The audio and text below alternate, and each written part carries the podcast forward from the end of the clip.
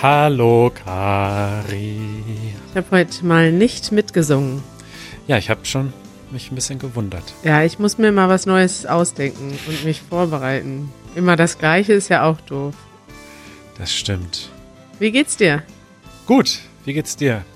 Auch gut. Ähm, wir hatten gestern eine große virtuelle Geburtstagsparty. Stimmt, von Easy. Ich war leider nur ganz kurz am Anfang, als die Party noch klein war, dabei. Richtig. Und rat mal, wie lange sie ging. Bis äh, 12 Uhr nachts. Für mich ging sie bis halb eins, aber ich habe dann noch Bilder im Chat gesehen, dass die noch um drei Uhr zugange waren. Wahnsinn. Also Easy hat, glaube ich, so an die zwölf Stunden geskypt. Oh Gott. Gezoomt. Gezoomt. Ja. Richtig, aber es war richtig geil. Es war richtig gut. Echt? Und jetzt habe ich so langsam so ein Gefühl, dass so eine Zoom-Party fast so gut ist wie eine echte Party. Wir haben alles erlebt. Äh, betrunken, lustige Sachen passiert. Und ich habe jetzt schon so eine ganze Liste mit, mit Aktivitäten, die man da machen kann. Das Beste war, wenn äh, Leute rausgegangen sind. Eine Freundin von Easy ist vor die Tür gegangen und ist erst einkaufen gefahren und dann hat die im Supermarkt, im Aldi, hat die dann einen quasi einen Livestream gemacht. Dann haben wir auf ihre Kamera geschaltet und haben sie so beraten beim Einkaufen. Und das war wirklich geil, weil da waren zehn Leute, die zugeguckt haben. Und dann meinte, dann ist sie so zum Weinregal gefahren und alle so, ja, nimm den, ja, der schmeckt lecker. Und sie so, ja, ist der gut? Dann ist sie zum Klopapierregal gefahren, das war voll und alle so, wow, das Klopapierregal ist voll. Oh mein Gott. Und das war richtig cool. Dann ist die, die Verbindung abgebrochen, dann ist sie eine halbe Stunde später, hat sie sich wieder aus dem Auto gemeldet. Und dann haben wir sie gebeten, ihre Kamera so einzustellen, dass wir quasi mitfahren, dass wir aus ihrem Auto rausgucken können. Und sie ist dann durch Münster gefahren, durch unsere Heimatstadt. Und sie wohnt ganz in der Nähe von unseren Eltern. Ja. Und dann haben wir sie so dirigiert, dass sie so erstmal fährt sie zur Tankstelle, wo wir früher immer zusammen gesessen haben und Bier getrunken haben. Und dann ist sie zu einem Haus von unseren Eltern gefahren und hat so von außen gefilmt. Und das war so cool, weil das war so, wir sind zusammen live durch die Stadt gefahren. Eine virtuelle Stadttour-Party. Genial. Das könnte, Ja. Da könnte man eigentlich ein Business draus machen. Und mit was für äh, stumpfen, einfachen Ideen man total glücklich ist, ne? Das Ja. war für uns total das Highlight. Normalerweise über Ostern wären wir jetzt bei unseren Familien und wären wir auch in Münster und ja, das ist so das Einzige, was ich wirklich vermisse, ist, dass ich jetzt meine Eltern über mehrere Monate nicht sehe. Und wir hätten jetzt dieses Wochenende zusammen verbracht. Ja. Ja, frohe Ostern. Ja, frohe Ostern, Manuel. Ähm, ich habe ein bisschen Follow-up äh, von der letzten Episode. Ja, erzähl mal. Und zwar als erstes äh, geht unsere Love Story weiter. du erinnerst dich, äh, wir haben äh, Bussis und Grüße. äh, Schmatzer ja, von ähm, Irene, die ich Ja. fälschlicherweise als Irene bezeichnet habe, an Elliot ausgerichtet. Und Elliot hat sich gemeldet. nein. Echt? Hallo Kali, Manuel und Janus. Ich heiße Elliot und ich möchte Ihnen nur sehr für alles danken, was ihr macht. Ihr müsst sehr hart arbeiten und es bleibt definitiv nicht unbemerkt. Ja, Und danke. darf ich sagen, dass es eine sehr große und schöne Überraschung war, als ihr mir ein Shoutout gegeben habt. Ich wollte zu, zu Elena sagen, dass ich dich sehr lieb habe und ich freue mich darauf, Oh. dich wiederzusehen, wenn diese dumme Corona-Sache vorbei ist. Danke, Easy German Team. So, damit schließt sich der Kreis. Äh, es wurde einmal hin und wieder zurückgegrüßt über den Easy German Podcast. Schön. Manuel, ich finde das so schön. Alles Gute für eure Beziehung. Ja, und das ist ja traurig, dass ihr euch jetzt nicht sehen könnt. Das ist ja das Schlimmste überhaupt, wenn man getrennt ist durch die Corona-Krise von den geliebten Menschen. Manuel, können wir das bitte, ich weiß, du hast gesagt, wir wollen das jetzt nicht regelmäßig machen, Nein, aber können wir bitte Nein. Grüße schicken von Paaren, die durch die Corona-Zeit getrennt sind? wir wollen doch keine Grußschau werden. Nur Paare, die Deutsch lernen und durch Corona getrennt sind. Hm, Aber mit Nachweis. Jetzt sei doch mal nicht so, sei doch mal nicht so ordentlich.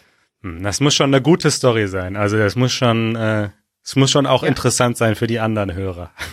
Das, das reicht doch, wenn man getrennt ist. Das ist doch schon äh, gut genug, die Geschichte. Okay, schreibt uns mal und wir können ja sehen, wenn da jetzt 500 Nachrichten kommen, natürlich können wir die nicht alle vorlesen, aber hm. mal so hier eins, da eins. Ja. Äh, Kari, möchtest ja. du noch jemanden grüßen ja. oder äh, kann es weitergehen? Na ja, ich grüße Janusz in der Küche. Hallo Janusz, liebe Grüße und ähm, ich besuche dich nachher wieder. Janusz war auch sehr witzig, der war auch in der Party, also wir waren beide getrennt in der Party mit ja. getrennten Computern in getrennten Räumen. Und endlich habe ich mal so einen ganzen Abend aus der Sicht von Janusz gesehen. Ich frage mich ja immer, was der so den ganzen Abend macht. Ja. Und das war witzig, weil Janusz hatte seinen Ton ausgestellt und er hat dann uns zugehört und gleichzeitig Musik gehört und dazu Gitarre gespielt. Und irgendwann wurde der Abend immer später und dann kam dann der Punkt, Janusz schläft gerne mal mit der Gitarre vor dem Rechner ein. Ja. Und dann haben wir immer so zusammen beobachtet, wie Janusz so langsam wegnickt und der, der Kopf so auf die Brust sackt. Und dann, immer wenn wir über Janusz gesprochen haben, ist er wieder aufgewacht und hat wild winkend gezeigt, dass er noch wach ist. Und dieses Schauspiel ging ungefähr eine Stunde lang oder länger. Es war sehr witzig. Großartig. Ja, also Elliot und Irene, wenn ihr noch ähm, Fernbeziehungs-Zoom-Tipps braucht, dann meldet euch bei Kari. Sie hat da einige Spiele entwickelt. Ich führe quasi auch eine Fernbeziehung. Nämlich von hier in die Küche. So, dann habe ich noch ein Follow-up. Ja. Und zwar ähm, ging es ja in der letzten Sendung um die Medienlandschaft Deutschland, um Fernsehsender ja. und so weiter und so fort.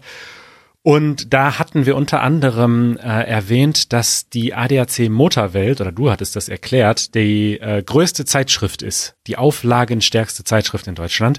Und da haben wir ein Feedback bekommen von Robin, das ist ein Freund von mir. Ah ja. Unsere Freunde hören uns ja auch zu. Und der hat uns äh, tatsächlich ein Audio-Feedback mit ein bisschen Insiderwissen äh, geschickt. Hallo Kari, hallo Manuel. Heute melde ich mich mal mit einer Voicemail. Ähm, ich habe eure aktuelle richtige Episode heute teilweise gehört. Ich bin halb durch. ähm, und da habt ihr unter anderem über, das ADAC, über die ADAC-Zeitschrift als größte deutsche Zeitschrift berichtet. Ähm, mag vielleicht noch so sein, ab diesem Monat ist das aber nicht mehr der Fall. Oh. Da ich bei der Post arbeite, äh, ist uns das schmerzlich aufgefallen, dass die größte Zeitschrift Deutschlands ähm, nicht mehr monatlich oder wie auch immer zweimonatlich, weiß nicht wie oft das genau war, ähm, verschickt wird. Die wird jetzt ab, ab diesem Monat nur noch vierteljährlich aus äh, veröffentlicht und landet direkt im Zeitschriftenhandel. Das bedeutet, die wird gar nicht mehr verschickt und auch nicht mehr für jeden. Ah. Man kann die sich im Zeitschriftenhandel besorgen, äh, aber nur als Mitglied natürlich. Äh, und äh, die wird längst nicht mehr jeder bekommen. Deswegen ist die Auflage ab jetzt viel geringer. Ja. Ja. Das, äh, danke für das Feedback, Robin. Das ist, finde ich toll, dass wir so mit unseren Freunden und Zuhörern immer am Zahn der Zeit sind. Ja. Wir wissen immer Bescheid. Das ja. finde ich richtig, ja. das ist das Tollste an dem Podcast eigentlich. Ja. Ich finde das, ich fand das, ähm, das ist ja wirklich so ein, so ein Wegwerfprodukt gewesen. Und deswegen finde ich es gut, dass sie sich jetzt nach nach, ähm, also ich meine, so ein Automobilclub ist ja sowieso schon mal nicht so nachhaltig. Äh, also eine Autofahren ist ja schon mal ein schwieriges Thema. Aber wenn man dann noch jeden, jeden Monat, glaube ich, war das vorher, eine Zeitschrift verschickt, die so, ich sag mal, zu 80 bis 90 Prozent im Müll landet, ja. ist das natürlich eine gigantische Ressourcenverschwendung. Was hatten wir da, glaube ich, 15 Millionen oder so ja. hatten wir da genannt, ne? Und finde ich gut, dass der ADAC jetzt mal auf die da auf eine gute Idee gekommen ist, weil bei uns war das früher so, als ich noch bei meinen Eltern gewohnt habe. Also meine Schwester und ich hatten schon einen Führerschein und dann sind wir dann auch Mitglied geworden im ADAC, weil das einfach empfehlenswert ist, wenn man eine Panne hat, wird man dann abgeschleppt und so weiter. Da waren wir also drei oder vier Leute im Haushalt, die ADAC-Mitglied waren und haben drei bis viermal die gleiche Zeitschrift bekommen. Und das, sowas zum Beispiel ist dann auch noch passiert. Völliger Schwachsinn. Ja. Ja, ist einfach Quatsch. Also ist ein richtiges Produkt für die Mülltonne gewesen. Ja. Und er hatte noch einen, einen Hinweis, den wollte ich auch noch kurz erwähnen. Und zwar ähm, ist er äh, so ein Maker. Also es gibt ja so, ich weiß gar nicht, wie man das nennt, so Maker. Ja. Äh, also das so Leute, die mit 3D-Druckern Sachen drucken und so weiter. Und äh, er hat uns erzählt und darauf hingewiesen, dass es einen Zusammenschluss gibt, einen, ich weiß auch nicht, so eine Bewegung, die heißt Maker versus Virus. Und da äh, tun sich Leute zusammen und erstellen ähm, unter anderem Masken und anderes medizinisches Equipment, was jetzt gerade dringend gebraucht wird, mit in ihren Maker-Spots oder mit ihren ganzen Equipment, was sie haben Ach, geil. und geben das kostenlos weiter. Das können wir mal in den Show Notes verlinken. Ähm, super spannende Initiative. Thema der Woche. Thema der Woche, Manuel. Ich habe ein Thema der Woche vorgeschlagen. Denn am letzten Sonntag, also wenn ihr das jetzt hört, ist es schon zwei Sonntage her, ähm, haben wir ein Video gemacht zum Thema Freundschaft. Und wir haben das so ganz programmatisch benannt, How to Find Friends in Germany. Und ähm, wir haben dazu sehr interessantes Feedback bekommen und auch viel negatives Feedback. Hm. Also nicht zu dem Video selber, sondern zu diesem Thema. Wie findet man Freunde in Deutschland? Und ich wusste schon immer, dass das Thema äh, interessant ist und auch schwierig ist, aber dass das so krass, also dass diese Erfahrungen von Leuten, die nach Deutschland kommen, so krass sind und viele haben von Schwierigkeiten berichtet, fand ich interessant.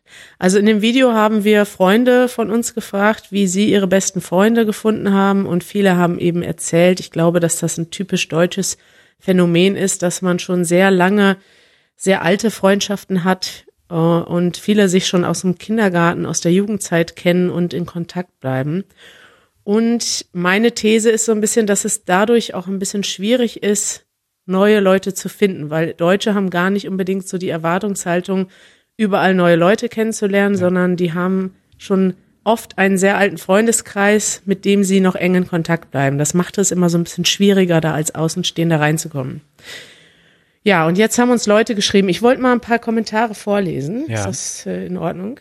Darf ich vorher noch einmal fragen, also sind wir uns denn wirklich sicher, dass das nur in Deutschland so ist, dass man, dass es so dass viele Leute einfach ihren Freundeskreis haben und dann später keine Freund, neuen Freunde. Nee. Ich glaube, das ist doch generell im Erwachsenenalter wird es einfach seltener, dass man noch richtig neue Freundschaften schließt, oder? Ja, jein. Ich denke, dass es schon was typisch Deutsches gibt. Ich kann natürlich nicht für andere Länder sprechen, aber ich habe beobachtet und es von vielen Leuten gehört.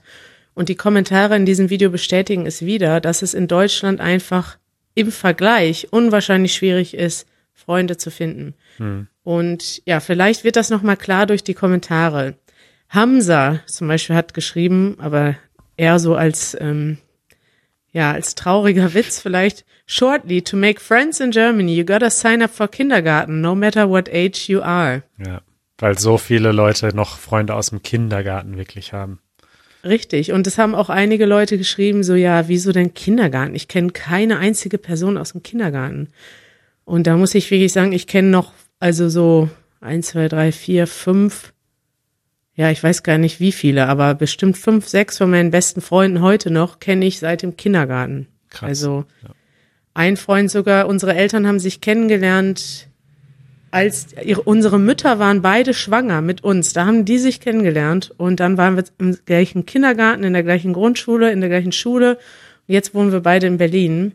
Und das ist was, aber das ist jetzt gerade, ich wollte nämlich jetzt eigentlich sagen, also bei mir ist das nicht so, aber jetzt fällt mir gerade ein, dass der Robin, dessen Audionachricht wir gerade abgespielt haben, den kenne ich tatsächlich auch schon seit meiner Geburt. Das ist genauso wie bei dir da. Unsere, unsere Mütter kannten sich.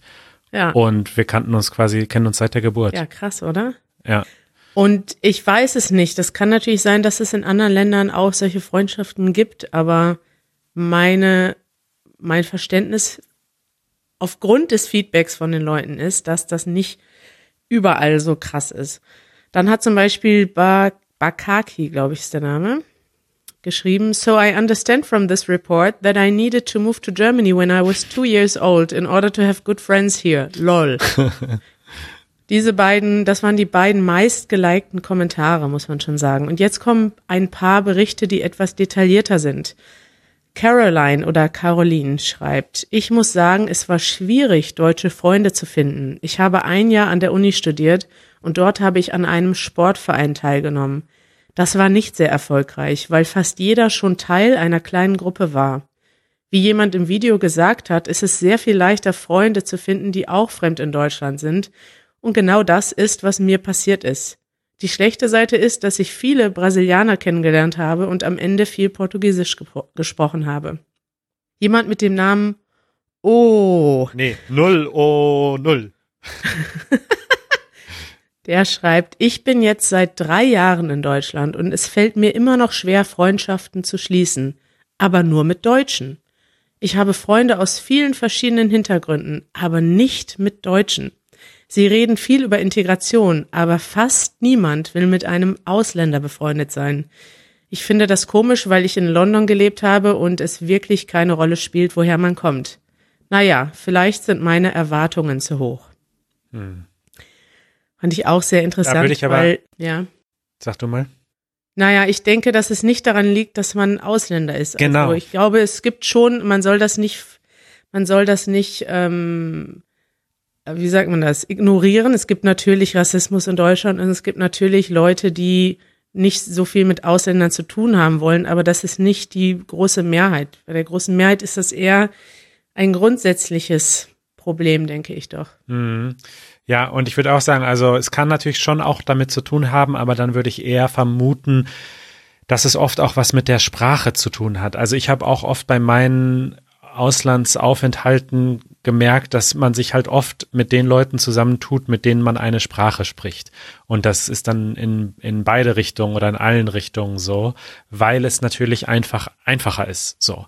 Und Ja. klar, für jemanden, der jetzt noch nicht perfekt Deutsch spricht, es ist dann, also blöd das klingt, aber sozusagen für einen Deutschen, der jetzt vielleicht auch nicht perfekt Englisch spricht oder so, jetzt eine Freundschaft einzugehen mit jemandem, der noch nicht so gut Deutsch spricht, ist natürlich einfach anstrengender. Und wenn man schon andere Freunde hat, verstehst du? Also Ja, ja. Ich- ja, aber ich weiß auch nicht, das ist, das ist natürlich irgendwie total blöd und ein bisschen ungerecht auch. Und ich glaube, dass das zum Beispiel in London, also London ist definitiv eine sehr diverse Stadt. Ähm, das stimmt schon auch, dass da mehr Diversität herrscht als bei uns.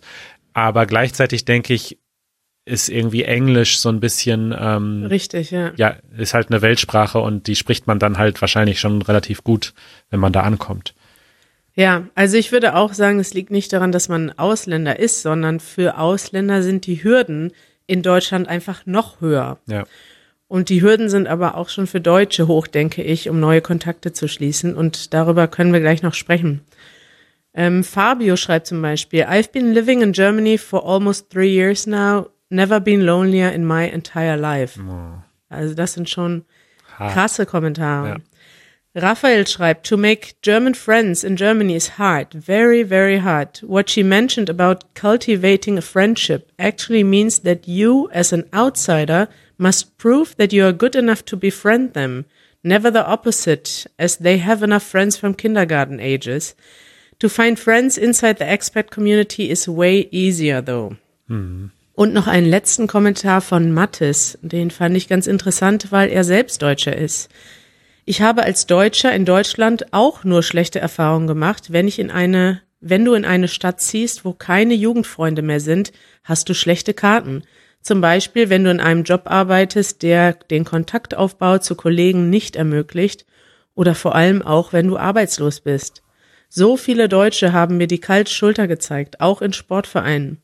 Meistens habe ich nach kurzer Zeit gemerkt, die haben einfach schon so große Bekanntenkreise aus der Kindheit, Arbeit und dann noch die Verwandtschaft, die brauchen und wollen keine neuen einfach mehr.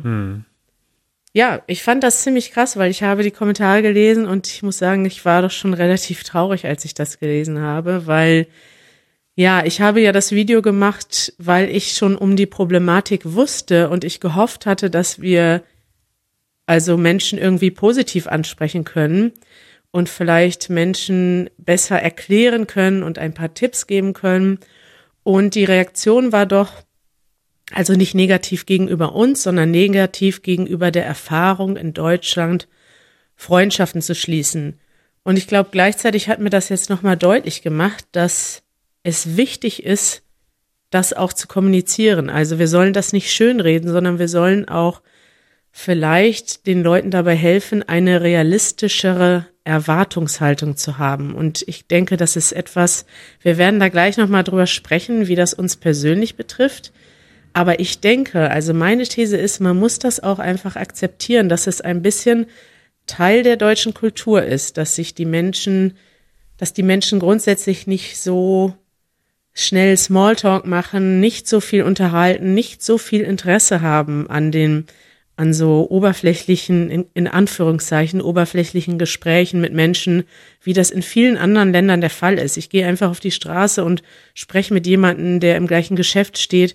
Das machen Deutsche nicht. In Deutschland ist die Kommunikation wirklich sehr effizient geregelt, würde ich beschreiben. Ja. Und auch bei Freundschaften hat das irgendwie sehr viel, wenn ich so drüber nachdenke, mit Effizienz zu tun. Jeder weiß, okay, ich habe so ein gewisses, eine gewisse Zeit für soziale Aktivitäten und Freundschaften und ich habe die und die Leute schon aus meiner Kindheit, dann kann ich vielleicht noch ein paar andere Freunde hinzufinden, aber ich habe ja nicht unbegrenzt viel Zeit und das ist so Hast du auch so ein Denken manchmal? Ja, ich denke, das ist richtig und ich glaube, es hängt auch ähm, ein bisschen damit zusammen, dass wir gerne planen. Und ich bin da wahrscheinlich ein gutes Beispiel, aber ich denke, es ist auch wirklich kulturell so, dass wir, ähm, also tatsächlich, wenn ich mich mit meinen Freunden treffe, ist das so gut wie immer geplant. Ja, also dass wir uns verabreden und, und sehr selten ist das so etwas, was ganz spontan passiert. Und ich glaube, das hat auch ein bisschen was mit dem Alter zu tun, aber ich glaube, das hat auch tatsächlich was mit der Kultur zu tun. Also ich glaube, dass es in anderen Kulturen äh, zum Teil noch viel, viel ähm, gängiger ist, dass man einfach mal spontan vorbeikommt oder spontan ja. vor der Tür steht und dass das dann auch überhaupt nicht komisch ist. Und wenn jetzt selbst irgendwie meine besten Freunde jetzt einfach so vor der Tür stehen würden, also ich mache das tatsächlich ab und zu noch und ich liebe das eigentlich auch. Also ich finde das eigentlich schön. Aber andererseits ist es auch ein bisschen komisch, weil in Deutschland, das, was auch noch ein großer Punkt ist in Deutschland, ist ja so die Privatsphäre. Also die Deutschen sind sehr bedacht auf ihre Privatsphäre. Ja. Und wenn du jetzt einfach so vor der Tür stehst, du weißt ja nicht, was der jetzt gerade macht, derjenige. Und dann ist es auch so ein bisschen so, also man muss sich schon ankündigen vorher. Das ist ein ganz guter Punkt, Manuel. Ich hasse das, wenn Leute spontan vorbeikommen.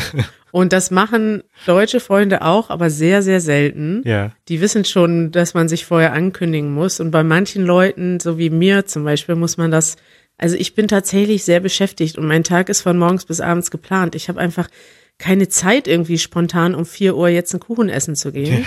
Ich, ich wünsche mir manchmal, dass ich ein bisschen spontaner wäre, aber ich habe einfach auch so viel Arbeit, dass das nicht geht. Ja. Und weiß ich nicht. Das ist echt krass. Und das habe ich doch schon gemerkt bei vielen Freunden aus dem Ausland, dass da die Erwartungshaltung, ich weiß gar nicht, ob das eine Erwartungshaltung ist, sondern wahrscheinlich ist das einfach auch ein positives Zeichen der Freundschaft, dass man einfach anruft und sagt, hey, was machst du gerade? Und dann sage ich, ja, arbeiten. Ja. und dann tut mir das auch immer so leid, weil ich sehe dann, okay, Leute wollen irgendwie was mit mir machen und das ist ja auch nett, aber ich habe ja natürlich schon die Woche verplant und wenn man mit mir was machen will, dann muss man irgendwie sagen, okay, nächste Woche Dienstag, mhm. 20 Uhr, komm, ja. gehen wir zusammen essen. Und das ist krass, weil ich merke, vielleicht hat das was damit zu tun, auch, also in manchen Ländern, manchen Kulturen ist das üblicher, sich zu verabreden und in manchen ist es nicht. Und das ist ja, auch nochmal interessant, weil äh, manche Leute machen gar keine Termine eine Woche im Voraus. Die denken, was ist das denn für ein Quatsch? Ja, ich muss doch nicht mir in den Terminkalender eintragen, wann ich meine, wie ich meine Freizeit verbringe. Ja. Ja, guter Punkt. Ich dachte, wir können das jetzt mal kurz so machen, äh, Manuel, dass wir in drei Schritten vorgehen. Okay. Ganz ordentlich. Und zwar, das erste ist, unsere Erfahrung mit dem Kontakte knüpfen, also so der Erstkontakt, ja. dann das Kontakte halten und dann die Frage, was ist denn, gibt es tatsächlich sowas wie ein Freundschaftslimit, ja, so, weißt ja, du? Ja. Mhm. ja, wie ist denn deine Erfahrung mit dem Kontakte knüpfen? Weil ich glaube, da sind wir beide auch schon sehr unterschiedlich gelagert. Ja. Wie hast du das in neuen, in neuen Städten gemacht? Moment, das musst du erst erklären. Wie meinst du, dass wir da anders sind? Ich glaube, dass du ein sehr selbstbewusster, offener Typ bist, der einfach irgendwo hingeht und sagt, so, hier bin ich und ich rede jetzt einfach mal drauf los und dann passiert schon was. Und ich hasse sowas. Ich gehe nirgendwo hin, wo ich keinen kenne. Und als ich zum Beispiel nach Berlin gezogen bin, dann hat, da hatte ich tatsächlich eine richtig lange Phase, wo ich mich einsam gefühlt habe. Ich hatte natürlich Janusz hier, ich hatte auch sogar schon einen alten Kindheitsfreund hier, wir hatten natürlich ein Büro, aber dieses Gefühl, was ich aus meiner Heimat kannte, dass ich so viele Freunde habe, dass ich immer, wenn ich was machen will, einfach, dann rufe ich halt einen an, der hat keine Zeit, rufe ich noch einen an, spätestens die vierte, fünfte Person hat Zeit, ich kann immer was machen. Ja. Und plötzlich war ich in Berlin und ich hatte nur zwei oder drei Kontakte und ich habe mich echt einsam gefühlt und in dieser Situation würde ich jetzt nicht zu irgendwelchen Meetups gehen oder irgendwelche in mich in irgendeinem Sportverein anmelden. Ich hasse sowas. Ja, also diese Ge Geschichte mit dem Sportverein. Ich bin ja in dem Video auch zu sehen und ja. äh, ich weiß gar nicht, ob das mit reingekommen ist, aber ich habe da auch was von Sportverein erzählt, dass das eine gute Möglichkeit ist. Und dann habe ich später nochmal drüber nachgedacht und mir ist aufgefallen, also ich habe, glaube ich, noch nie einen Freund im Sportverein gefunden. Das liegt einerseits daran, dass ich nicht in so vielen Sportvereinen war, beziehungsweise wenn, dann waren das immer so Individualsportarten wie Klettern, wo man mit einer anderen Person höchstens noch was macht. Ja. Ähm, und aber andererseits, ja, das ist halt so ein bisschen so ein Klischee. Und Meetups und so, ja, da lernt man viele Leute kennen, aber man lernt nicht unbedingt die besten Freunde jetzt kennen. Und mir ist nämlich auch gerade nochmal aufgefallen, es gibt einen Artikel, den empfehle ich jetzt hier an dieser Stelle mal, von einem meiner Lieblingsblogs äh, auf Englisch. Wait But Why heißt der Blog und der, ähm, der Artikel heißt 10 Types of Odd Friendships You're Probably Part of. Odd Friendships, also komische. Ja, genau. Also er macht so zehn Arten von Freunden oder von Freundschaften, die es gibt. Und jedenfalls er beginnt diesen Artikel damit, dass er schreibt, ähm, als man jung war, als man noch zur Schule gegangen ist, da hat man nicht irgendwie versucht, Freundschaften zu schließen, sondern die sind einfach so passiert. Ja. Und woran liegt das? Und er sagt, das liegt daran, dass du einfach Zeit verplempert hast zusammen. Dass du einfach, also, und das stimmt, in der Schulzeit, meine besten Freunde in der Schulzeit, mit denen ich zum Teil auch heute noch ähm, befreundet bin, ich weiß nicht, wie viele hunderte oder tausende Stunden wir so nichts gemacht haben. Also wir haben uns getroffen und wir sind Fahrrad gefahren oder wir sind zum See gefahren oder wir saßen drin und haben Musik gemacht oder irgendwas geguckt oder uns unterhalten. Also wir hatten so keinen Plan. Wir haben einfach abgehangen. So. Ja. Und das macht man später nicht mehr. Wie du schon gesagt hast, im Erwachsenenalter, man verabredet sich und dann geht man zwei Stunden Kaffee trinken oder man geht ins Kino und dann ist wieder vorbei. Aber man macht nie so, wir treffen uns und machen nichts. Und ich glaube, dass das stimmt, dass das ein super wichtiger Baustein ist für die richtig tiefen Freundschaften. Einfach abhängen, so ohne Plan, so. Und wenn man das ja. lange genug macht, dann, dann kann echt eine Freundschaft draus werden. Und ähm, ja, um zurückzukommen auf deine Frage, also tatsächlich sind die meisten meiner sehr guten Freundschaften so in der Art entstanden, dadurch, dass ich Zeit hatte im Studium oder in der Schule, äh, Zeit mit diesen Leuten einfach zu verbringen, sehr viel Zeit. Und die Erfahrung, die auch einige Leute uns schreiben, die hatte ich tatsächlich auch so ein bisschen in der Schweiz. Ich habe ja anderthalb Jahre, fast zwei Jahre in der Schweiz gelebt und habe da auch sehr viel gearbeitet, hatte auch gar nicht so viel Freizeit und habe da nicht so viele Freunde äh, gehabt und die meisten meiner Freunde, die ich dort hatte, waren tatsächlich auch Deutsche. Also ich hatte eigentlich nur so, so zwei äh, Freundinnen, die Schweizerinnen waren und ja, dann noch so zwei, drei Deutsche, die ich da kennengelernt habe und das war's. Und ich muss aber sagen, ich habe das genossen. Also ich mag auch das Alleine sein. Es gibt ja einen Unterschied zwischen so alleine sein und einsam sein. Also ich habe mich nicht ja. einsam im negativen Sinne gefühlt, sondern ich habe das einfach auch genossen, Zeit für mich zu haben und ja, alleine zu sein. Und und deswegen hat mich das gar nicht so gestört. Und ich wusste auch schon, dass ich nicht für immer in der Schweiz bleiben werde und dass ich ja auch meine Freunde in Deutschland noch hab und mit denen hatte ich ja auch Kontakt trotzdem. Und dann war das für mich irgendwie okay. Ja, interessant. Also, ja, kommt immer so ein bisschen drauf an. Bei mir hat sich das dann auch radikal geändert, einfach durch unsere Arbeit. Ich meine, jetzt kommen wir mit so vielen Menschen in Kontakt und ich sehe auch so viele Menschen, also es gibt ja ganz viele, die neu in Berlin sind. Berlin ist wahrscheinlich die Stadt, wo die meisten Leute hinziehen, ja. also aus dem Ausland. und auch aus Deutschland. Und das ist jetzt, ich bin jetzt tatsächlich so sechs Jahre später in der umgekehrten Situation, dass ich zu viele Kontakte habe, zu viele Menschen kennenlerne. Ja. Und da sind wir jetzt beim zweiten Punkt. Mit wem hält man Kontakt? Ja. Und ich finde, das ist auch interessant, dass man ähm, darüber redet. Ich weiß nicht, ob das typisch deutsch ist. Für mich ist das, denke ich, typisch. Ich denke, dass das typisch für jeden ist. Aber es gibt natürlich bestimmte Kriterien, die dabei helfen, ob man einen engeren Kontakt aufbaut oder ob das so ein lockerer Kontakt bleibt, weil ich Leute kennen, die ich hin und wieder mal sehe, das sind viele bei mir, aber die Leute, mit denen ich wirklich viel Zeit verbringe, sind dann doch eher Leute, die eben ja zum Beispiel ähnliche Interessen haben. Das ist bei mir zum Beispiel ganz klar, wenn man so ähnliche Gesprächsthemen hat, ähnliche Hobbys. Ich rede zum Beispiel wahnsinnig gerne über Politik oder sowas. Mhm. Das finden andere Leute langweilig und andere Leute reden gern über andere Sachen.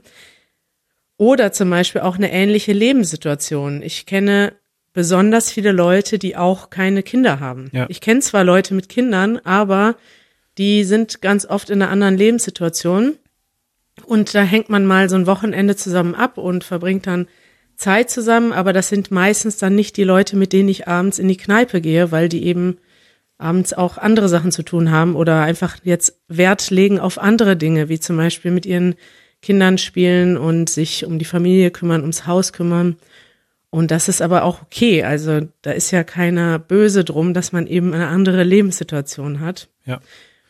Und auch ähnliche Gewohnheiten ist eine Sache. Zum Beispiel, ähm, ja, ich bin zum Beispiel ein Typ, ich gehe gar nicht gerne in Clubs. Ich hasse so Clubbing und Tanzen und sowas. Ich gehe auch nicht gerne zu Events, aber ich mag total gerne in die Kneipe gehen und ich mag auch mal zum Beispiel Gesellschaftsspiele spielen. Dann gibt's andere Leute, die gehen halt gerne nur raus mit dem Ziel zu tanzen und es gibt Leute, die gehen am liebsten gar nicht raus und wollen auch gar keinen Alkohol trinken. Und das ist ja auch einfach eine Spannweite von Interessen, Lebenssituationen und so Sachen, die du gerne machst. Und ich glaube, dass sich da so ein bisschen ja, dass du dann vor allem mit den Leuten einen engeren Kontakt hältst, die auf einer gleichen Wellenlänge sind, sagt man auf Deutsch, ne? Also auf einer Ja. ähnlichen Ebene sind. Und ich finde, das ist etwas, was natürlich dazu führen kann, dass du mehr Zeit mit Menschen verbringst, die zum Beispiel in einem ähnlichen kulturellen Kontext aufgewachsen sind, die einen ähnlichen, ähnlich kulturell geprägt sind, ähnlichen Humor haben, ähnliche Interessen haben. Aber das ist auch eigentlich okay, weil das ist, das ist ja irgendwie erklärbar, oder? Ja, also klar, das ist äh, bei mir ganz genauso, dass im Grunde die Leute, mit denen ich am meisten Kontakt habe, da sind halt viele Schnittpunkte. Gleichzeitig muss ich auch sagen, und das habe ich gemerkt, weil ich ja auch mehrmals irgendwie lange weg war aus Deutschland, die besten Freunde oder die richtigen Freundschaften, finde ich, erkennt man daran, dass sie auch lange Kontaktpausen gut überleben. Also und ich liebe das eigentlich, dass ich so äh, sehr viele Freunde eigentlich habe, wo ich mich zwischenzeitlich wirklich ein Jahr lang nicht gemeldet habe, weil ich irgendwo im Ausland war oder so und es einfach zu viel war und ich mit anderen Sachen beschäftigt war. Und dann haben wir uns wieder gesehen, nach einem Jahr oder zum Teil noch viel länger, zum Teil nach zwei, drei Jahren, vier Jahren. Und es war alles so wie vorher. Sofort so, die Connection war da und das, da war gar keine so Erwartungshaltung, dass man sich jetzt irgendwie jede Woche anrufen muss oder auch nur jeden Monat.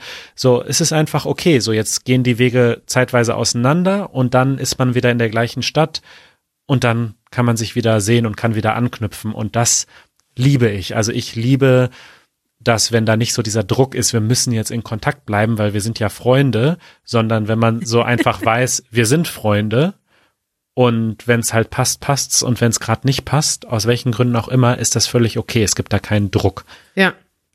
Ja, das ist ein, äh, ein guter Punkt. Das, ähm, das ist bei mir auch so auf jeden Fall, dass ich es muss eine gute Balance sein. Ich würde sagen, Deutsche nehmen Freundschaften schon ernster als in manchen anderen Ländern. Also so, dass man schon eine gewisse Erwartungshaltung hat. Aber ich bin auch so, ich, wenn jemand irgendeine Art von Erwartungshaltung äußert, wo ich das Gefühl habe, ich werde unter Druck gesetzt, dann ist das für mich auch schon schwierig, die Freundschaft zu halten. Also Ja. wenn man solche Sachen hört wie, ja, warum meldest du dich nicht oder ähm, ja, ich, ich will doch jetzt mal das machen oder so. Das, daran sind schon viele Freundschaften gescheitert. Nicht so sehr bei mir, aber es ist etwas, wo, was man auch von anderen Leuten hört. Also immer wieder mal vorkommt, dass man, dass manche Leute die Freundschaft noch ernster nehmen und das ist ja dann auch nochmal eine Hürde. Also es müssen ja beide die Freundschaft gleich ernst und wenig ernst nehmen. Ja, ja, ja.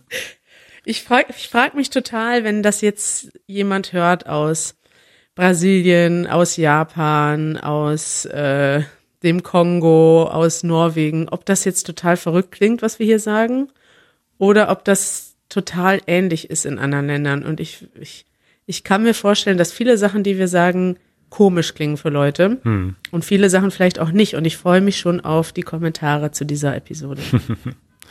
ich habe noch einen letzten Kommentar. Haben wir da noch Zeit für? Ja. Und zwar schreibt Danielle, sie schrieb, dass sie nach Deutschland gezogen sei und dort hat sie viele chilenische Freunde kennengelernt, die komischerweise nur mit Chilenen befreundet waren, obwohl sie alle sehr gut Deutsch sprachen und schon lange in Deutschland lebten. Und sie sagt dann, wie die Chilenen ihr Deutschland erklärt haben. Ja. Auf Englisch. One day they explained to me, it's like this. Germans are only allowed five friends each. They would sincerely like to be your friend, but if they did this, they would have to give away one of their other friends. yes. Yes, they are, they were only joking about it, but I feel with all the jokes, like with all the jokes, there is some truth. If you cannot make the small talk they dislike so much, then you can ever, you can never find what you have to share.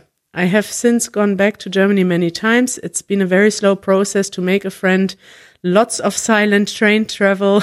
Yeah. they have to owe you some favor or gratitude to let them into their, their lives and maybe save someone's life or marry their children. Apart from this, I love this, the few friends I have made. Ja. Ganz interessanter Kommentar. Was sagst du dazu? Ja, super interessant, weil da, da schwingt ein Punkt drin, den wir eigentlich jetzt nie besprochen haben, nämlich was ist eigentlich überhaupt die Definition von Freund? Ja, also das muss man ja erstmal definieren und das kann ja sozusagen von alle Menschen, mit denen ich, was weiß ich, auf Instagram befreundet bin, bis hin zu den Menschen, denen ich wirklich alle meine Geheimnisse anvertraue, so oder wie auch immer. Und ich glaube, diese Chilenen, mit denen sie da geredet hat, die haben recht, dass die meisten Menschen in Deutschland nur so eine Handvoll von richtig, richtig engen Freunden haben. Also das ist bei mir auch so. Ich habe sehr viele Freunde und kenne super viele Menschen, aber ich habe tatsächlich nur eine Handvoll von Freunden, mit denen ich so eng befreundet bin, dass ich ihnen wirklich auch so, weiß ich nicht, wo ich wirklich komplett ich selbst bin und komplett ehrlich und so, also so richtig tiefe Freundschaften halt.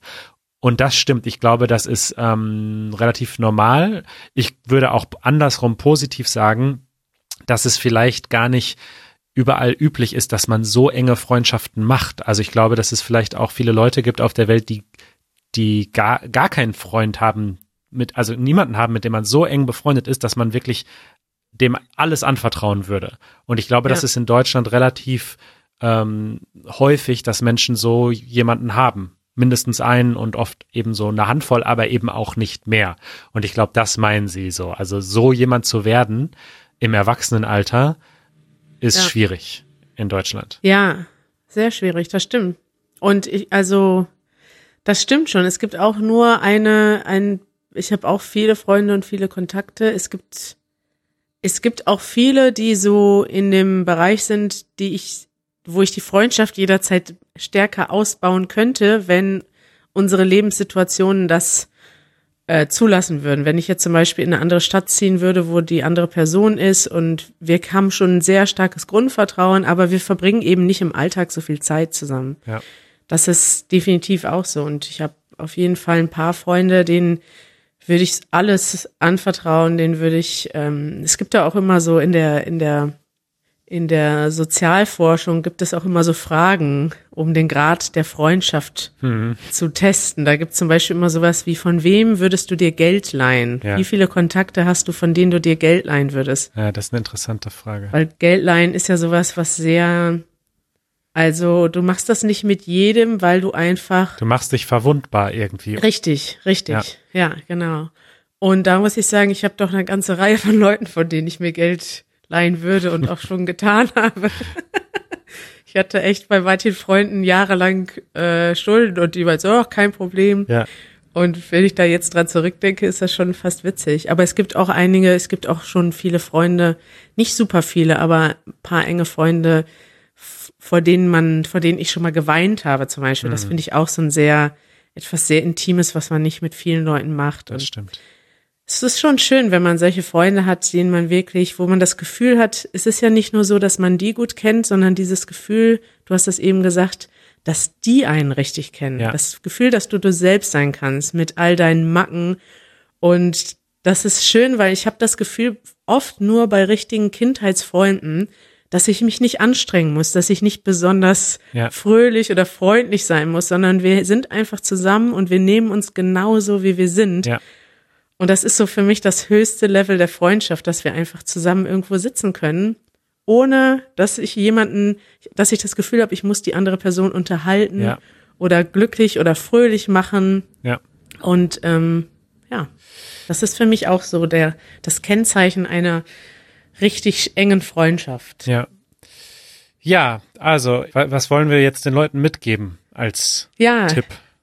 Schwierig. Ich würde sagen, auf jeden Fall eine realistische Erwartungshaltung haben. Ich glaube, es ist gut, wenn wir darüber sprechen, wie was so Freundschaft in Deutschland bedeutet, dass es schwieriger, erstens schwieriger ist, Kontakte zu knüpfen, weil viele Deutsche doch ein bisschen erstmal reservierter sind in puncto Smalltalk, aber auch eine gewisse Ernsthaftigkeit in, in der Sache, in der Freundschaftspflege zeigen. Also, dass viele ich denke, das ist einfach gut zu wissen und ich glaube, man sollte halt das auch nicht verschweigen. Ich meine, Deutschland ist jetzt in den letzten Jahren ein sehr attraktives Einwanderungsland geworden und viele Leute träumen, also so wie wir auch früher oder heute noch davon träumen, in ein Land zu gehen, wo wir uns alle unsere Wünsche erfüllen. Endlich habe ich das Studium, was ich immer wollte oder den Job, den ich immer wollte und ich kann alle meine Träume verwirklichen. Für viele Leute, die uns auch zuhören, ist Deutschland ja dieses Land. Und ich denke, man muss einfach auch realistisch bleiben und sagen, okay, Deutschland hat ein paar gute Seiten, aber Deutschland hat auch Seiten, mit denen ich mich vielleicht nicht anfreunden kann. Das ist vielleicht nicht unbedingt schlecht, aber man sollte halt wissen, dass es andere, ja, einen anderen Umgang gibt manchmal miteinander. Und ja, ja, und ich würde auch sagen, dieses, dass Freundschaften eben einfach nicht mehr passieren, so im Erwachsenenalter.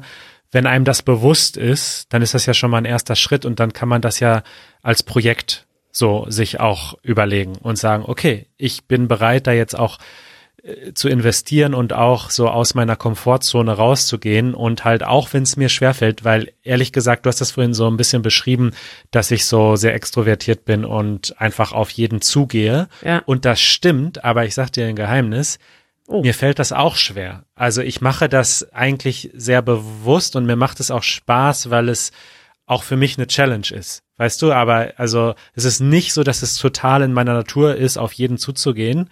Ähm, aber ich mache es, weil mir das auch Spaß macht, das einfach zu versuchen.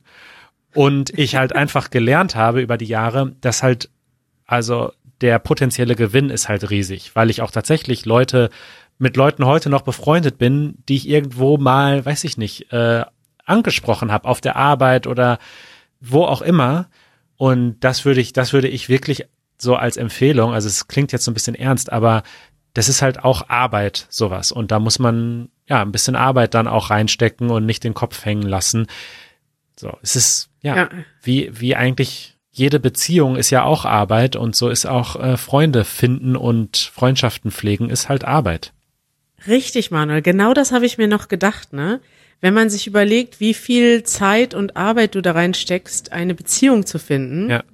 Also ich habe das, ich kenne das gar nicht so, weil ich einfach jetzt schon sehr lange in einer Beziehung bin. Aber ich sehe das ja, wie viele Leute du da, wie viel Zeit du damit verbringst, potenzielle Dates zu finden. Also Leute zu treffen, dann schnell zu merken, okay, passt nicht, neue, neue Person treffen. Und das ist ja auch eine Anstrengung. Swipe links oder swipe rechts. Richtig, das ist eine Anstrengung, das ist eine Geduldfrage, das ist manchmal auch frustrierend. Und eigentlich muss man Freunde suchen, genauso angehen. Also man muss auch sagen, okay, ich muss eine gewisse Zeit und Geduld investieren.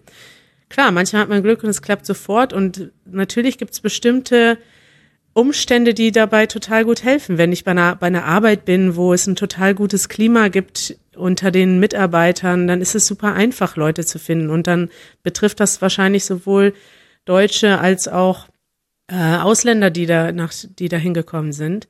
Aber wenn ich eben in einem Umfeld bin, wo es schwierig ist, weil ich vielleicht alleine arbeite, weil ich remote arbeite, weil ich, wie Mattes zum Beispiel geschrieben hat, arbeitslos bin oder vielleicht mit meinem Mann oder mit meiner Frau nach Deutschland komme und der Mann oder die Frau hat einen Job und ich sitze eigentlich zu Hause und habe das dann viel schwieriger, Kontakte zu knüpfen. Es gibt immer verschiedene Umstände und ja, ich denke, jetzt habe ich schon vergessen, was ich sagen wollte. Arbeit reinstecken ist das Geheimnis. Arbeit, ja. ja. Man hat manchmal Glück, aber man soll das nicht, man soll nicht davon ausgehen, dass es einfach ist und dann ist es vielleicht auch okay. Ja. Also dann ist es, gehört es halt dazu. Das nervt. Das nervt. Und zwar, es geht weiter mit meiner Reihe, äh, das nervt aus meiner neuen Wohnung. Nur am Beschweren hier, typisch deutsch. Ja, ich meine, wir müssen die Kategorien ja füllen und im Moment verbringe ich sehr viel Zeit in meiner neuen Wohnung, was auch sehr schön ist. So, aber pass auf, ähm, es ist auch ein bisschen witzig, ehrlich gesagt. Und zwar ähm, der Türöffner. Also man ja. hat ja neben der Wohnungstür so ein kleines Telefon und wenn es klingelt, kann man dann sprechen und fragen, wer ist da und dann die Tür öffnen. Türöffner. Mhm. Äh, oder Sprechanlage nennt man das, glaube ich, auch. Äh, hat äh, nicht funktioniert, schon seit dem Einzug. Und da hatte der Hausmeister gleich gesagt, ja, da schicke ich Ihnen eine Firma vorbei, kein Problem. So, äh, Firma kam und schaute sich das an und meinte, ja, ist kaputt, äh, kein Problem, tauschen wir aus. Wir haben eine neue, äh, eine neue Anlage im Auto. Also mit Anlage ist dieses kleine Telefon gemeint, was da an der Wand hängt. Ja. Und dann haben sie das da dran gehängt und das ist jetzt also ein neues Gerät, ein neumodischer Türöffner, der unter anderem äh, acht verschiedene Melodien hat, Klingeltöne, von denen man sich eine aussuchen kann. Mhm. Das Problem ist. Alle sind scheiße. Das wäre ja noch, das wäre ja noch das äh, kleinste Problem. Das Problem ist, es ist mir unmöglich, sie zu wechseln. Also ich habe ungefähr eine Dreiviertelstunde damit verbracht, zu versuchen, diese Klingeltöne zu wechseln, aber die Bedienung ist so kompliziert. Also man muss den einen Knopf anderthalb Sekunden drücken und dann, wenn anderthalb Sekunden vorbei sind, auf einen anderen Knopf tippen und dann kann man quasi die Melodie wechseln. Aber es funktioniert nicht. Ich bin durchgedreht. Ähm, ich habe wirklich eine halbe Stunde versucht, dieses Ding zu wechseln. Und jetzt kommt aber der Hammer. Es war voreingestellt, eine Melodie, die ging eigentlich noch so. Aber nach wirklich sehr langer Formelei hat es dann auf einmal einmal geklappt. Und ich konnte ja. einmal den Klingelton wechseln.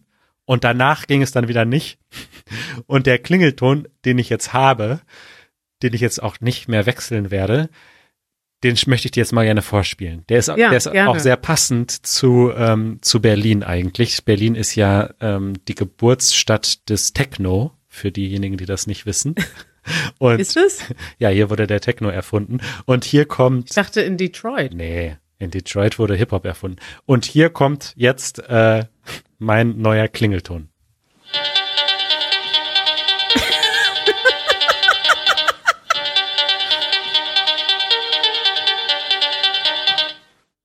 Ja. Also so, das ist die volle Länge. Mm, ja, also ein, also dieses kurze ist die volle Länge und dann ist kurz Pause, dann kommt es nochmal.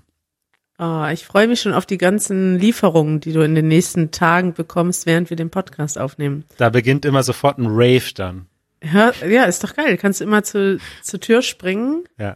Total erfreut. Ja, ich ja. weiß gar nicht, warum das in der Kategorie das nervt ist. Nein, eigentlich, eigentlich nervt es mich nicht und eigentlich finde ich es auch witzig, aber in dem, also ich habe es auf unsere Liste geschrieben, in dem Moment, als ich das, den Klingelton versucht habe zu ändern, weil da war ich wirklich genervt. Weil ja. du kannst dir vorstellen, ich versuche die ganze Zeit auf diese Knöpfe zu drücken und es passiert nichts. Also es passiert, beziehungsweise es ist halt schon jedes Mal was passiert, nämlich hat er dann immer die Lautstärke verändert. Aber dieser zweite Knopf, damit dann der nächste Klingelton kommt, der hat nie funktioniert und ich, es hat mich in den Wahnsinn getrieben. Ja, das sind auch immer meine Lieblingsgeräte, wo man mit einem Klopf alles klären muss. Ja. Also immer ein oder zwei Knöpfe Bedienung, Ja. Bedienungen sind grundsätzlich eine schwierige Angelegenheit, Richtig. die einen in den Wahnsinn treiben kann. Richtig. Also, machen wir weiter. Ja. Das ist schön. Und äh, kommen zu was Schönem. Ja. Und das, ich wollte das schon länger mal erzählen und jetzt gibt es ähm, wieder eine gute Gelegenheit. Und es ist so ein bisschen verrückt eigentlich, denn es gibt viele Leute, die sich über die Polizei beschweren. Und es gibt auch viel Negatives zu berichten über die Arbeit der Polizei, auch in Deutschland. Ja, also es gibt da ja Fälle von ähm, rechtsradikalen Untergrundverbindungen innerhalb der Polizei und so weiter. Es gibt viel, was man kritisieren kann und was falsch läuft, auch in Deutschland, Polizeigewalt und so weiter und so fort. Das möchte ich alles nicht abstreiten und das ist auch wichtig, dass man darüber spricht. Aber ich wollte auch mal sagen, dass Die ich, Polizei ist toll. dass ich in Deutschland tatsächlich nur positive ähm, Erfahrungen mit der Polizei gemacht habe. Und zwei kurze Anekdoten wollte ich davon erzählen. Die eine kennst du eigentlich schon. Ich habe vor ein paar Monaten ähm, bei einem Protest mitgemacht von ähm, Extinction Rebellion und habe zivilen Ungehorsam geleistet. Das heißt, wir haben, wir sind sitzen gebleib, geblieben auf dem Potsdamer Platz, auch als die Polizei uns gesagt hat, wir müssen jetzt aufstehen. Und äh, ich wurde dann weggetragen von der Polizei. Ja. Ja. Und, und ich habe das gesehen, wie dieser gleiche Protest in anderen Ländern abgelaufen ist. Und da wurde durchaus Gewalt angewendet, die nicht nötig war. Und die Polizei hier in Berlin war, hat das wirklich professionell gemacht und hat uns, ich würde fast sagen, ähm, behutsam weggetragen. Also die haben wirklich geschaut, dass sich jetzt keiner wehtut und dass dass alles friedlich vonstatten geht. Das fand ich, das war schon mal so ein Punkt. Und jetzt äh, kommt eine zweite Anekdote und zwar hatte ich das ja auch schon letzte Woche im äh, Zwischending angekündigt, dass ich äh, ein bisschen erzählen möchte über unsere Erfahrung an Angela Merkels Wohnung. Und dementsprechend Ja. ist das jetzt auch gleichzeitig Das Merkel-Update. Denn äh, wir waren ja, Janusz und ich waren, äh, haben eine Radtour gemacht äh, durch Berlin. Das Video kann man sich anschauen, ist seit Sonntag äh, auf unserem Kanal. Und unter anderem sind wir zu Angela Merkels Wohnung gefahren und Ja. haben da halt eine kurze Aufnahme gemacht und haben geschaut, wer auf der Klingel steht. Ja. Was man auf der Aufnahme nicht sieht, äh, ist Polizei. Aber, wie du dir denken kannst, steht vor dem Haus von Angela Merkel ein Streifenwagen. Also da war tatsächlich ein Wagen und da waren drei Polizisten und die sind da, glaube ich, einfach immer stationiert. Ja. Was ja immer noch äh, wenig ist, ist, wenn man das vergleicht, weiß ich nicht, der amerikanische Präsident will ich nicht wissen, wie viel Secret Service Mitarbeiter da immer in der Nähe sind und vor Angela Merkels äh, Wohnung stehen irgendwie drei Polizisten. Aber auch da, die Interaktion war so nett, weil wir kommen da und wollen unseren Film machen und äh, filmen und erst Spontan. super spontan. Und erstmal haben sie gar nichts gemacht, haben einfach nur geguckt. So. Und dann, als ich so zu der Klingel äh, ging, guckten sie nur so und dann habe ich nur so gesagt, ich, ich klingel nicht, keine Sorge. Und dann haben sie nur so genickt und haben uns weitermachen lassen. Und erst als Janusz mit der Kamera auf das Polizeiauto schwenkte, da sie, kamen sie dann auf uns zu und meinten, äh, nee, wir möchten nicht gefilmt werden. Die Aufnahme müssten sie bitte löschen. Ja. Und Janusz total korrekt. Äh, ich wollte schon erst auf unser Recht beharren und sagen, wieso? Wir können doch, können, also man darf in Deutschland die Polizei filmen. So, Ja. Aber ähm, Janusz total professionell hat gesagt, kein Problem, löschen wir. Äh, hat die Aufnahme gelöscht. Und dann haben sie gesagt, alles klar. Und dann haben wir weiter gefilmt. Also dann haben wir noch eine Aufnahme da gemacht und die waren so freundlich und so nett und haben uns einfach machen lassen. Überhaupt kein Stress, wollten halt nicht gefilmt werden. Okay, kann ich irgendwie auch verstehen. Aber haben überhaupt keinen Stress gemacht. Ja. Also das, ich, grundsätzlich will ich das ja auch unterschreiben, dass ich auch schon viele positive Erfahrungen hatte und die Polizei hat manchmal einen schlechteren Ruf als gedacht. aber man muss natürlich auch gucken, aus welcher Perspektive man das erzählt. Ja. Thema Privileg. Du bist natürlich jetzt ein, sag ich mal, weißer, gut aussehender junger Mann. Das ist einfach so wahrscheinlich, dass, dass diese Erfahrung nicht jeder teilt. Wenn du dann, weiß ich nicht, arabisch aussiehst, afrikanisch aussiehst und dann schon öfters kontrolliert wurdest und dann vielleicht auch schon mal öfters mit einem negativen Tonfall begegnet wurdest, weiß ich nicht, ob jeder diese Erfahrung teilt. Auf der gleichen Seite, ich, ich, ich stimme zu und ich habe da auch schon mal selber mit einem Polizisten länger drüber geredet, der auch sagte, es ist ein bisschen traurig, dass die Polizei einen schlechteren Ruf hat, als sie wirklich ist, weil man guckt natürlich als erstes auf die Skandale und Ja. man guckt natürlich als erstes auf die negativen Sachen und klar, wenn ich mir das, der war auch noch äh, ganz interessant, der war selber eher, eher ein politisch links eingestellter und ich glaube, die Polizei ist vor allem deshalb auch sehr unpopulär bei manchen Leuten, weil so ein Polizeiberuf natürlich eher Menschen anspricht, die gerne für Recht und Ordnung sorgen und auch politisch tendenziell eher konservativer sind. Ja. Und der sagte mir aber auch so, ja, man muss auch wissen, dass es eben, klar gibt es in der Polizei teilweise, also gibt es einige Polizisten mit rechten Tendenzen, aber es gibt auch sehr viele Polizisten, die gar keine besondere politische Einstellung haben. Es gibt auch linke Polizisten und das wird eben oft vergessen. Genau. Ja, und das ist genau das, was ich auch meine. Also ich will in keinster Weise die strukturellen Probleme, äh, die definitiv auch in Deutschland äh, vorherrschen in der Polizei, verneinen. Also die existieren und man sagt so, ja, die Polizei ist auf dem rechten Auge blind, weil sie zum Teil nicht so hart durchgreifen gegen recht, rechtsextreme Straftaten wie gegen linksextreme Straftaten. Das, das stimmt alles. Aber ich wollte einmal hier erwähnen, dass meine individuellen Begegnungen mit der Polizei immer erstaunlich gut verliefen. Und das, das freut mich zumindest irgendwie. Und das finde ich, ja, also das Wort Privileg ist genau richtig, weil das ist ein, auch ein Privileg, was wir, was ich habe persönlich mit meinen Privilegien, aber was wir auch, denke ich, in Deutschland haben, weil in anderen Ländern, egal wie du aussiehst, also du legst dich einfach nicht an mit der Polizei. So.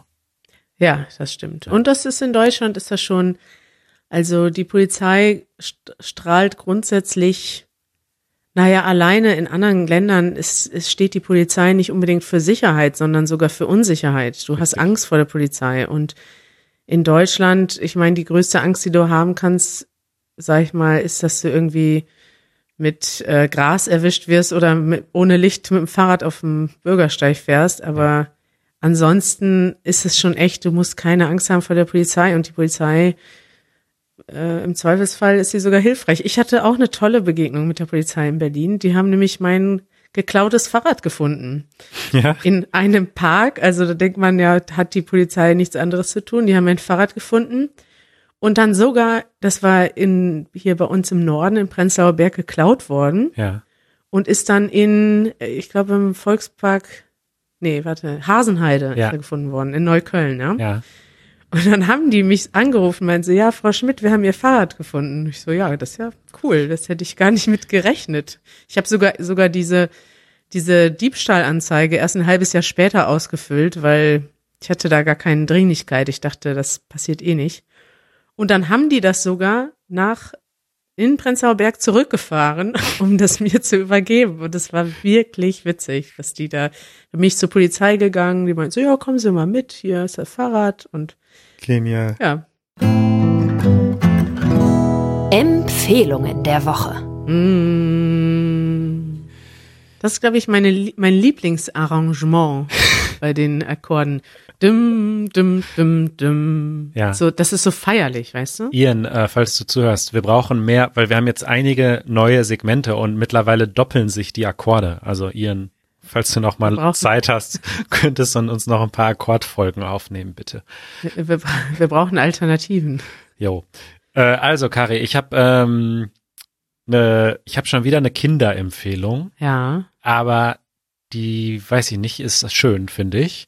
Und zwar hast du das sicherlich früher auch geguckt, die Sendung mit der Maus. Ja, habe ich. Die Sendung mit der Maus ist wirklich, äh, wie sagt man, das Bildungsfernsehen. Ja, da lernt man was als Kind, ja. Also die Sendung mit der Maus ist eine Sendung, die gibt es für Kinder. äh, ist vom öffentlich-rechtlichen Fernsehen, haben wir ja letzte Woche besprochen, was das ist, und gibt es schon seit äh, sehr langer Zeit. Und da erklären sie immer irgendwelche Themen und beantworten Fragen und zwischendurch gibt's so kleine Geschichten. Und jetzt in dieser ähm, Corona-Zeit, wo ja viele Leute zu Hause bleiben müssen und auch die Schulen geschlossen sind, machen sie tatsächlich jeden Tag eine Sendung. Und, und ich wollte das, man kann das auch online schauen. Und ähm, ich wollte das empfehlen für alle, die, die die Kinder haben, die Deutsch lernen oder schon können oder auch sonst kann man als Erwachsener sind jetzt, glaube ich, diese Geschichten dazwischen nicht so toll, weil das ist schon für Kinder. Aber diese Erklärsegmente, wo sie irgendwas erklären, wie, woher kommt, jetzt habe ich natürlich kein Beispiel, aber sie haben halt immer, sie kriegen immer so Fragen, ja, so was passiert mit dem Müll, nachdem ich ihn in die Mülltonne schmeiße. Und dann machen sie quasi so investigativ begleiten sie dann die Müllmänner in die ab in die in die ja. In, wo geht der Müll überhaupt hin? Auf die Mülldeponie. Auf die Mülldeponie und dann wird er sortiert und so weiter. Sie zeigen dann Schritt für Schritt was passiert und das ist schon echt cool. Geil. Das ist ich glaube das ist ganz gut so auch um mit einfachem Wortschatz äh, Dinge interessante Dinge zu gucken ja ja? ja, ja Kari was hast du für Empfehlungen? Meine Empfehlung ist ein ähm, ein Mensch und seine Werke.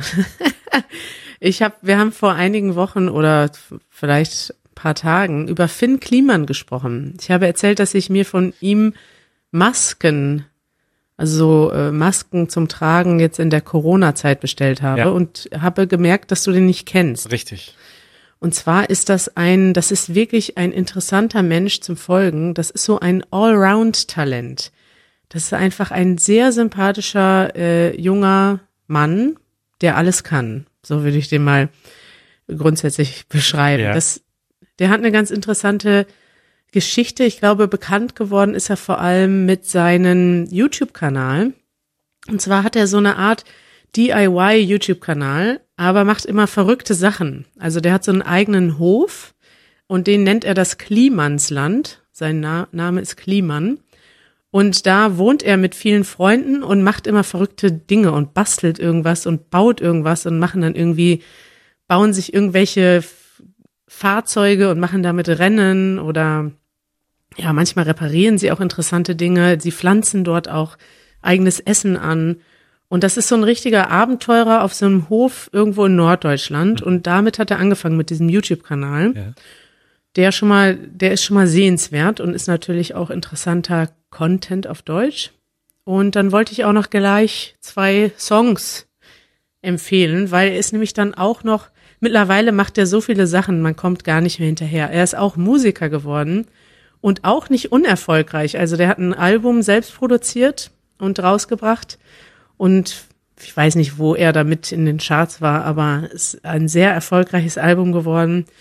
Mittlerweile hat er aus seinem Merch-Shop einen Maskenhandel gemacht. Also vor letzter Woche, letzte Woche, als ich das erzählt habe, da hat er das gerade angekündigt und diese Woche hat er schon geschrieben, dass er zu einem der größten Maskenproduzenten in Europa sogar geworden ist und dass alle möglichen Hilfsorganisationen in ganz Europa jetzt aus seinem Shop Masken bestellen und sie die eben auch zum Beispiel an ähm, Seenotretter liefern, an Flüchtlingslager, also an Orte, wo viele Menschen eng zusammen sind und eben noch nicht so gut versorgt sind. Wahnsinn.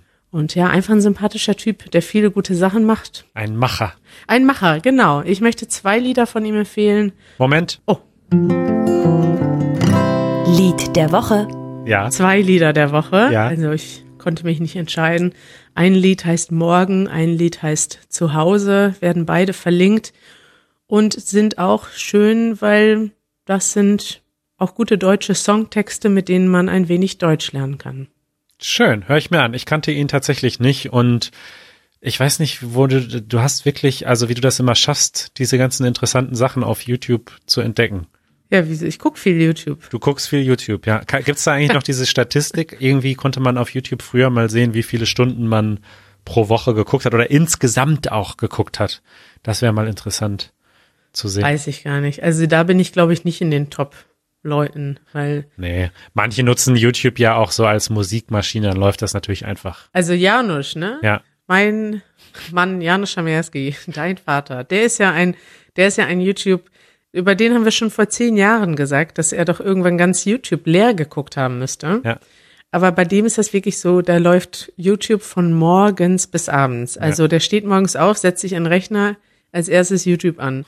Und das letzte, was abends noch läuft, der hat einen eigenen Monitor nur für YouTube und da läuft den ganzen Tag irgendwas. Entweder läuft er irgendwie durch den Wald, also so ein, so er mag diese Walks, oder es läuft eine Tierdoku oder ja, irgendwas anderes. Und ich wollte mal, Manuel, was hältst du von der Idee? Ich wollte mal so ein Video machen für Easy German. Ein Tag im Leben von Janusz. Ja, so eine Doku. Ist eine grandiose Idee.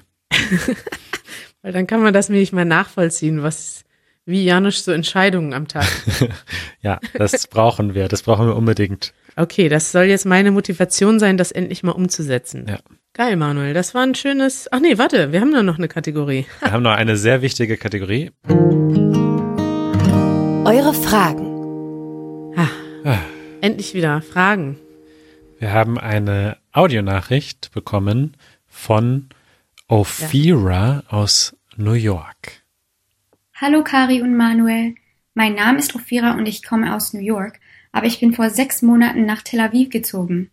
Meine Familie lebt immer noch in New York, deshalb bin ich hier allein in Quarantäne. Mhm. Mein Hobby ist das Sprachenlernen und ich bin sehr leidenschaftlich dabei. Ich spreche Englisch und Hebräisch als Muttersprachen und habe Italienisch gelernt. Ich habe eine Frage zu dem Verb werden. Könnt ihr mir einige seiner Verwendungen neben der Zukunft erklären? Ich sehe es manchmal in Sätzen und ich bin unsicher, wie ich es übersetzen soll. Vielen Dank für all Ihre gute Arbeit. Ihr scheint die aufrichtigsten und freundlichsten Menschen zu sein, die es gibt. Ein Mitglied von Easy German zu werden, war die beste Entscheidung. Tschüss. Oh, oh danke, Ophira. Weißt du, was mein äh, Lieblingsaspekt an dieser Audionachricht ist? Nein. Es ist ihr perfekter deutscher Akzent. Ja. Wo dann aber so mit New Yorker Akzent das New York gesagt wird, wo jeder Deutsche sagen würde New York. Nee, wie würde man das sagen? New York. New York. New York. York. das ist irgendwie eine wunderschöne Kombination. Ja, krass. Sehr gute Aussprache und sehr. Richtig gute Aussprache. Ja. Sehr lieb. Danke für das Lob. Ja, und dass du Mitglied geworden bist. Ja, und danke, dass du Mitglied geworden bist, Ophira. Das hat ähm, uns sehr gefreut. Äh, das Thema werden ist ein äh, umfangreiches, leidliches Thema. Denn tatsächlich kommt dieses Verb in verschiedenen Varianten vor. Ja. Und das ist manchmal äh, gar nicht so einfach. Und das ist vor allem, wird das im Englischen ähm, nicht so einfach übersetzt. Also es gibt nicht eine Übersetzung, die in allen Varianten des Werdens angewendet wird. Aber wir können uns ja mal drei Beispiele angucken. Mhm. Also das, was du schon selber genannt hast, war werden in der Zukunft. Also es gibt, wobei, ja, es gibt zwei Sachen. Es gibt einmal dieses Verben als Vollverb, also das Werden ist das Hauptverb im Satz und es gibt kein anderes Verb. Zum Beispiel, das Wetter wird besser. Oder ähm, Ich werd verrückt. Manuel wird verrückt. Und dann ist das zwar auch etwas, was auf die Zukunft hindeutet, aber es ist etwas, was jetzt gerade passiert. Also jetzt gerade wird das Wetter besser. Manuel wird jetzt gerade verrückt. Und ja, das ist schon mal die eine, die eine Variable. Wie wird man das im Englischen übersetzen? Sowas wie to become, ja? Oder get, to get. Mhm. Beides ist möglich. Manuel, das, das ist jetzt dein Part. Du musst übersetzen. Nee, ja, ich stimme dir zu. Ja, the weather is getting better. Okay. Manuel is going crazy, würde man sagen, aber ja, to get, to ja, become. Stimmt. Ja. Dann gibt es das Werden als Hilfsverb und da beschreibt es eine Handlung in der Zukunft oder es beschreibt eine Absicht. Ich werde morgen in den Urlaub fahren. Also werde und fahren ist dann eine Kombination von dem Hilfsverb und dem, dem Infinitiv fahren und du kannst auch solche Sachen sagen wie ich werde, ich werde den Easy German Podcast abonnieren. Ich werde alle, alle Episoden hören, wenn ich Zeit habe. Ja. Wie würde man das auf Englisch sagen? Will. I will listen to all the episodes. Genau, also das ist dann quasi das richtige Futur. Das werde ich in der Zukunft machen. In dem Vollverb ist das dieses become to get, also etwas, was sich jetzt gerade verändert. Mit dem Hilfsverb werden plus Infinitiv ist es dann eben das die Zukunft und dann, das ist am meisten verwirrend, gibt es noch ein Passiv. Mhm. Und als Passiv wird es nochmal ganz anders übersetzt. Da wird das zum Beispiel so benutzt. Der Podcast wird von vielen Leuten gehört. Mhm. The podcast is being listened to by many people. Ja, sowas würde man auf, auf Englisch gar nicht sagen, nee. weil ich glaube, da sind diese Passivkonstruktionen nicht so populär, denke ich. Ja. Also das sind, glaube ich, so die drei Hauptverwendungen und die werden alle drei unterschiedlich übersetzt und deshalb ist das Verb vielleicht ein bisschen verwirrend. Das stimmt. Wir nutzen viel so diese Passivkonstruktion, wo, wo auch die, die aktive Variante sich ganz komisch anhören würde. Also zum Beispiel ähm, äh, Selbstständige werden von der Bundesregierung gefördert. Da würde man nicht sagen, die Bundesregierung fördert Selbstständige. Also kann man schon auch sagen, aber ist, dieser Passiv ist total geläufig so, ne? Ja, weil man, glaube ich, damit, du kannst ja die Perspektive wechseln. Wenn du halt die Perspektive auf die Selbstständigen lenken willst, die Selbstständigen werden gefördert mhm. von der Bundesregierung, dann ist, sag ich mal, die Bundesregierung zweitrangig. Ja. Wenn du allerdings Politiker bist und du möchtest betonen, wie toll die Regierung ist, dann sagst du, die Bundesregierung fördert ab jetzt Selbstständige. Stimmt, also der stimmt, stimmt. Politiker würde wahrscheinlich, der, die der Regierungsvertreter würde so reden und im Nachricht, in den Nachrichten oder als Selbstständiger würde ich wahrscheinlich die andere Variante wählen. Mhm. Und ja. Ja. Okay. Sehr populär, das Passiv im Deutsch. Ich habe noch ein Video gefunden, wo das auch ganz nett erklärt wird. Das, das teilen wir in den Show Notes, wenn ihr da noch mehr drüber wissen wollt, mit mehr Beispiel setzen. Das wird in den Show Notes geteilt, kein Problem. Das werde ich machen, Kari. Wirst du das in die Show Notes stellen, Manuel? Das werde ich jetzt gleich tun. Das ist, da möchte ich noch was Interessantes dazu sagen. Dieses Werden als Futur, ja. das benutzen wir gar nicht so oft. Also jetzt dieses Beispiel, wirst du das in die Show Notes stellen? Das sagt man in der gesprochenen Sprache, benutzt man das sehr selten. Man benutzt meistens das Präsens, um die Zukunft auszudrücken. Ich frage dann zum Beispiel, stellst du das in die Show Notes und du antwortest. Mache ich, kein Problem. Ja, du würdest sagen, ich stelle das in die Show Notes ja. und das wäre dann im Englischen I will, I will add it to the show notes ja. oder so. Ja, ja, stimmt. Und deswegen sagen man, manche Deutsche, das ist mir schon mal aufgefallen, dass manche Deutsche im Englischen dann sagen, I added to the show notes, was ja falsch ist. Ja. Aber das ist die deutsche Übersetzung von ich mach, ich stelle das in die Show Notes. Boah, so grammatisch waren wir schon lange nicht mehr, Manuel. ja, das stimmt. Aber war doch, also ich habe was gelernt heute. ja, das freut mich. Gut, schön. Ähm, Gary. Haben wir noch eine Frage? Wir können noch eine Frage machen, ja, eine kurze. Von Holly aus Australia, aus Australien. Ja.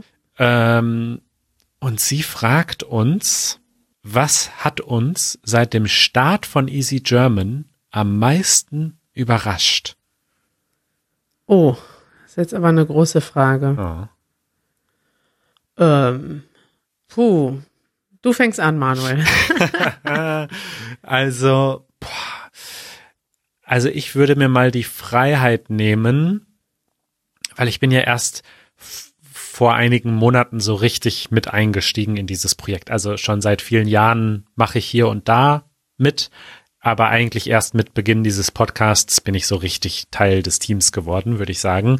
Und deswegen würde ich mal den Start seit unseres Podcasts für mich nehmen, nicht seit ja. Beginn des äh, von Easy German an sich.